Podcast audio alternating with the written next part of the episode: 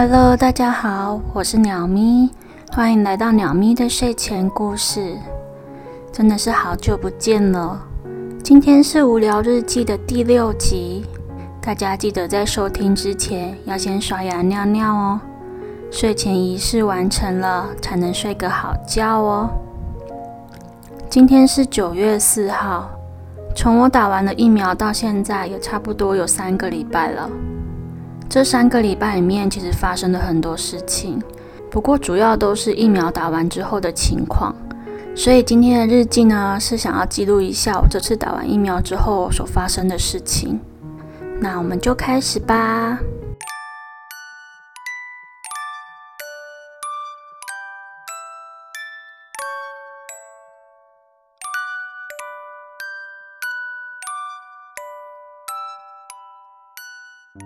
事情要从八月十八号开始说起。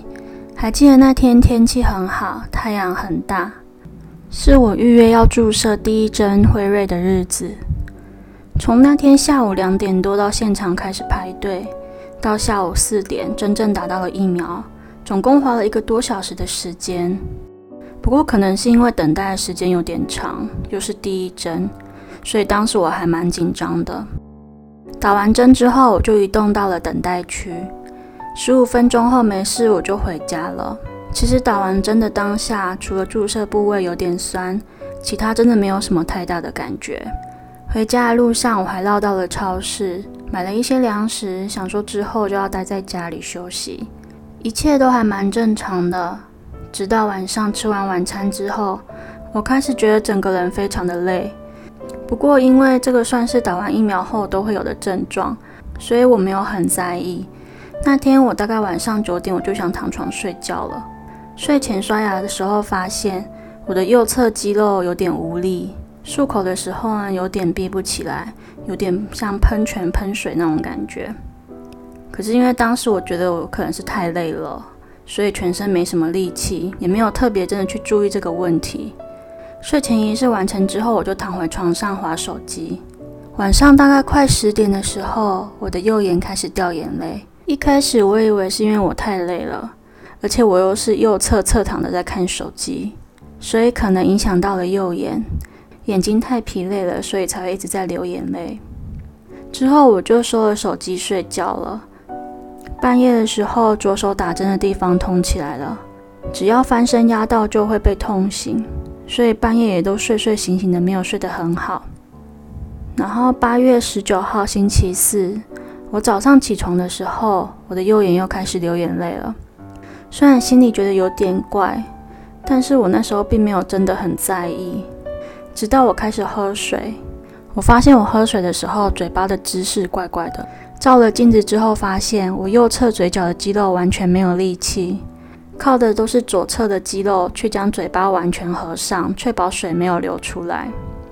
那时候已经接近中午了，我开始照镜子做鬼脸、做笑脸，怎么样丑我就怎么样来。然后我发现我的右侧肌肉无力，做表情的时候只有左侧有反应。我开始很紧张，打开电脑东查西查，发现去年就有报道说。注射辉瑞疫苗之后，有人有出现 Bell's palsy 的情形，也就是贝尔麻痹。然后我又查到，在美国有个个案，打完第二针辉瑞之后，脸部的情形比我还要严重，而且还因为合并了腹痛跟血尿，两次进出急诊。越查其实心里越慌，但是因为我除了脸部表情异常之外，我没有呼吸困难、腹痛或是其他我觉得要我命的症状。所以我决定要先跟我的家庭医生商量。这个时候已经下午四点多了，我打电话给我家楼下的家庭医生，但是他们已经过了看诊的时间，所以我只好上网写信预约，然后想说明天一大早再打一次电话给家庭医生。其实这个时候我还有点心存侥幸，我不想承认我可能有贝尔麻痹这个副作用，想说说不定是太累了才会这样。说不定跟其他人打完疫苗的症状是一样的，大概一两天就会消失了。如果我直接去急诊，症状说不定在我去急诊之后就好了。那我不是大惊小怪白花钱吗？而且大家都说打完疫苗后的十八个小时症状会比较明显，所以那时候我很侥幸的在想，说不定我只是比大家恢复的时间慢了一点而已。一整个晚上我都在安慰自己，有点逃避的状态。直到八月二十星期五早上九点多的时候，因为我还没有等到家庭医生的回信，所以我直接打电话给诊所的柜台。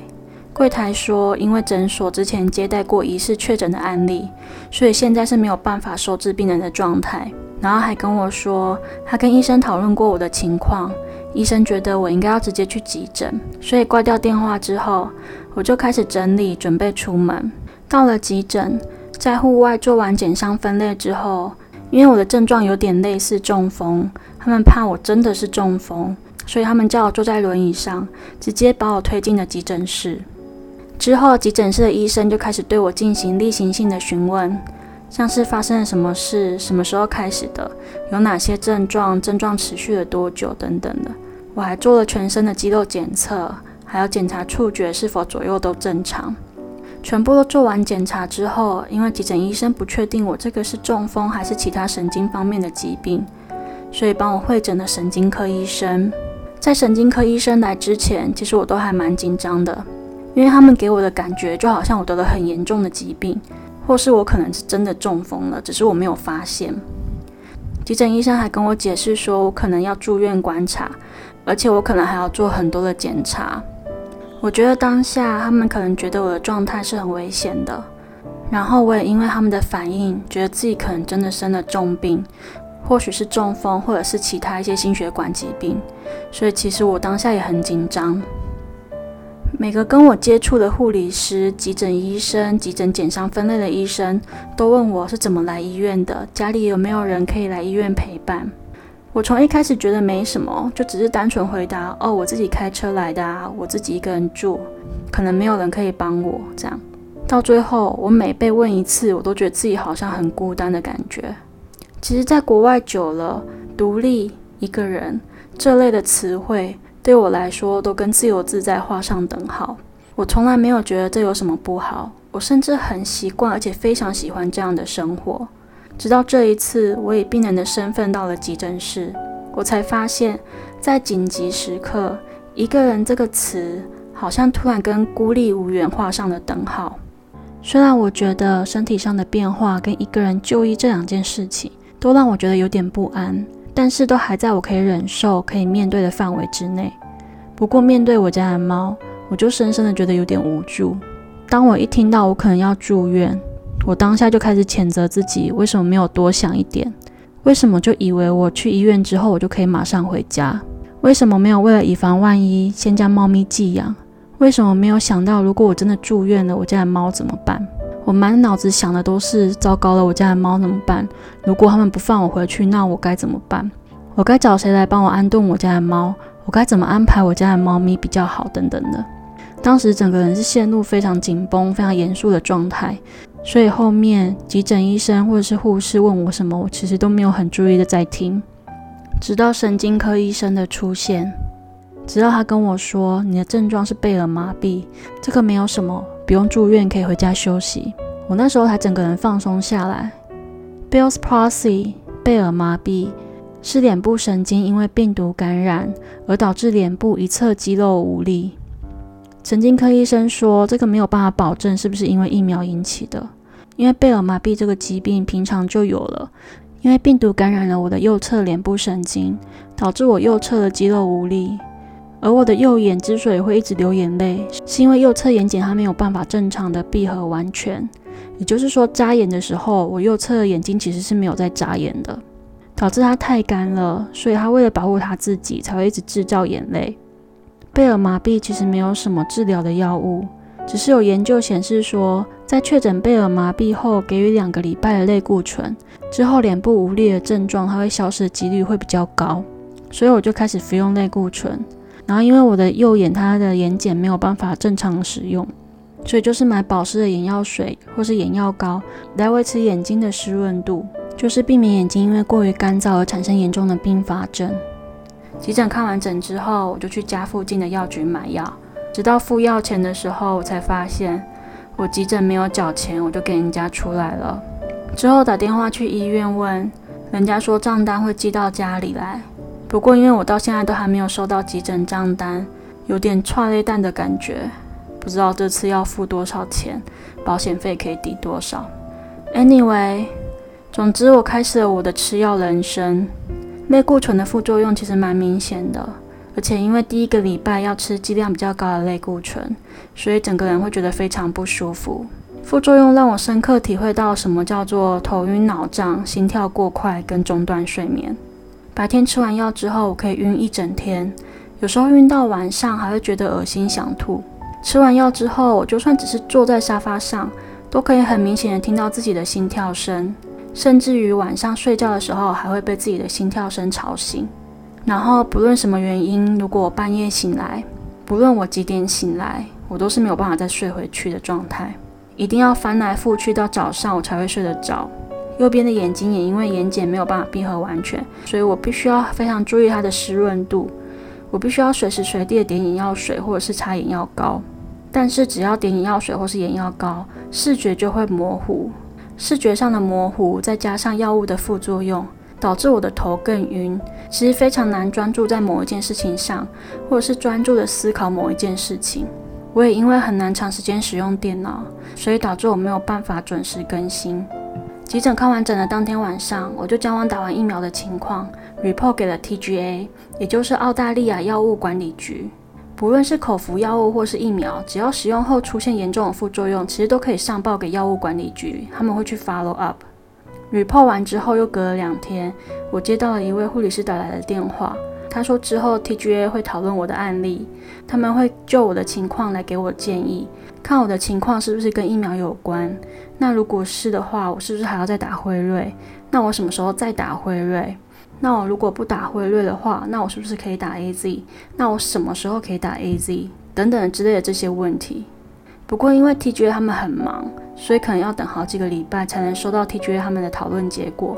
当下接到电话的时候，其实我正在头晕脑胀，我其实根本没办法好好思考对方讲的话。所以我只能表面应付一下，然后心里其实在想说，我现在真的没有办法想那么多，随便拿，我现在真的没有差，多久我都可以等，你们只要记得打电话通知我就好。总之，因为目前全世界都要求打疫苗的氛围之下，我觉得其实应该没有人敢背书说我的情况是跟疫苗有关。我比较在乎的是，你 TGA 讨论完之后，你可以给我什么样的建议，然后告诉我要怎么做。因为毕竟我的副作用现在能够查到的资料非常少，而且能够查到的建议是根本都没有。比较希望有人跟我说，我现在这种情况，那我后续要怎么面对 COVID-19，还有疫苗的情形。而且希望之后我有能够参加讨论的机会，因为毕竟我是当事人，我比较清楚说我有哪些问题跟疑问是我想问、想了解的。不过到今天九月四号为止，我都还没有接到 TGA 的电话，所以可能目前我还没有办法知道说我后续要怎么办。然后八月二十六号是我第一次去家庭医生那边回诊的日子。从事情发生到八月二十六号，已经经过了一个礼拜。我右侧脸部的情况，其实在第一个礼拜是完全没有进步的。所以我去家庭医生那边，其实主要还是跟我的家庭医生讨论我的类固醇怎么使用，还有我第二针疫苗要怎么选择。贝尔麻痹在第一周的时候是要吃高剂量的类固醇的，在第二周的时候呢，每天将剂量慢慢往下调。七天之后我就可以不用再吃药了。然后医生又说脸上的症状只能慢慢等时间，大概三个礼拜之后才会慢慢比较明显的改变。但是如果说三个月后发现脸部还没有太大的改变的话，那可能之后就要做进一步的检查。换句话说，就是药吃完了就只能等它慢慢好。那如果说三个月后都还没有改善的情况的话，就只能再去医院做详细的检查。然后至于第二针疫苗的部分，家庭医生是跟我说，其实莫德纳跟辉瑞都是 mRNA 的疫苗，所以如果我选择第二针打莫德纳的话，我其实可能会有很大的机会也会有 Bell's palsy，所以莫德纳是不在考虑的范围之内的。那这样剩下的就是 AZ。家庭医生是觉得说 AZ 的副作用其实有时候很严重，是会危及到生命的。那跟打辉瑞得到贝尔麻痹，但是不会去世。家庭医生还是觉得说辉瑞会是比较好的选择。不过我还是可以在等到 TGA 的建议下来之后，再决定说我第二针要打什么疫苗比较好。而我个人目前是认为说，反正船到桥头自然直，第二针对现在我来说好像不是最重要的事情，还是先等我的脸好了之后再说。从八月二十六号看完医生之后到九月一号，我都待在家里休息。每天都因为药物的关系，所以过得有点浑浑噩噩的。白天很不舒服，晚上睡觉还睡不好。虽然说到后面药物的剂量调下来之后，我有慢慢睡得比较好了。不过因为心跳很快的关系，所以白天还是很不舒服。其实我觉得贝尔麻痹对身心灵的打击其实都还蛮大的。自从我发现说我的右侧肌肉无力之后，我每天早上醒来第一件事就是照镜子，每天都在期待说我可以一觉醒来，我的脸就可以恢复到以前的样子。但是每天早上我都会失望一次，然后在白天的日常生活当中，我只要觉得说嘴角好像有比较有力气的感觉，好像比较抬得起嘴角了，我就会赶快再去照镜子，然后又会发现说靠背那是我自己想太多，我的右侧嘴角根本连翘都没有翘起来，反正就是每照一次镜子，心灵就会受到一次暴击，然后日常生活上的不方便又会是另外一种冲击。除了右眼因为右眼睑没有办法闭合完全而干燥，要随时保持湿润，导致我的视线不佳之外，我每天洗澡洗脸都是对眼睛的一种伤害。因为右侧眼睑无力，所以其实就算我觉得我已经很用力的闭上了，应该闭紧了，但是洗头发的时候头上的泡沫还是很容易流进去。洗脸的时候，因为右眼睑无力，所以搓揉脸部的时候很容易不小心动到眼睑，导致右眼又被洗面乳攻击到。日常的脸部保养，像是擦化妆水跟乳液，我也都要很小心，不然它们都会跑到眼睛里面去。平常这些做起来觉得非常自然的事情，都要变得格外的小心。再来是嘴巴的部分，嘴巴真的是非常容易让人家崩溃的地方，它是我觉得最容易受到身心灵暴击的一个点。因为右侧嘴角无力，所以以口就杯子直接喝水的话，水是非常容易从右边嘴角流出来的，所以我必须要使用吸管。但是我也只能用左侧嘴角去用吸管，因为吸管放在中间或是右侧嘴角，都会因为没有力气，根本吸不到东西。直接亲身体验了什么叫做吸空气就饱了。刷牙漱口的时候，我也要用手捏住右侧的上下嘴唇，这样漱口的时候水才不会像喷泉一样喷出来。吃饭的时候如果没有特别注意的话，食物其实是非常容易从右侧嘴角掉出来的。其实只要用到嘴巴的地方，就要特别注意，不然就会把自己搞得很狼狈。有时候使用嘴巴使用到最后，我都觉得我自己好像中风了，根本就是脸部业障重。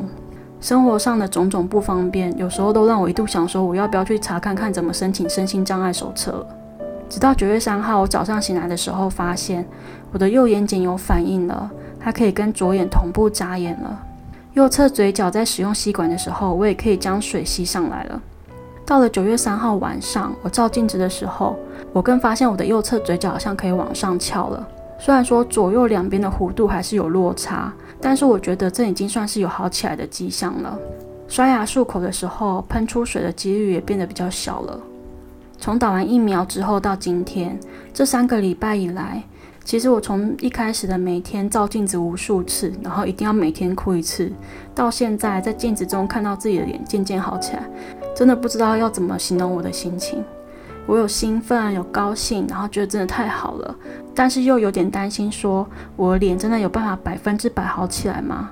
会不会以后不论笑或是哭，左右是不是都会不对称？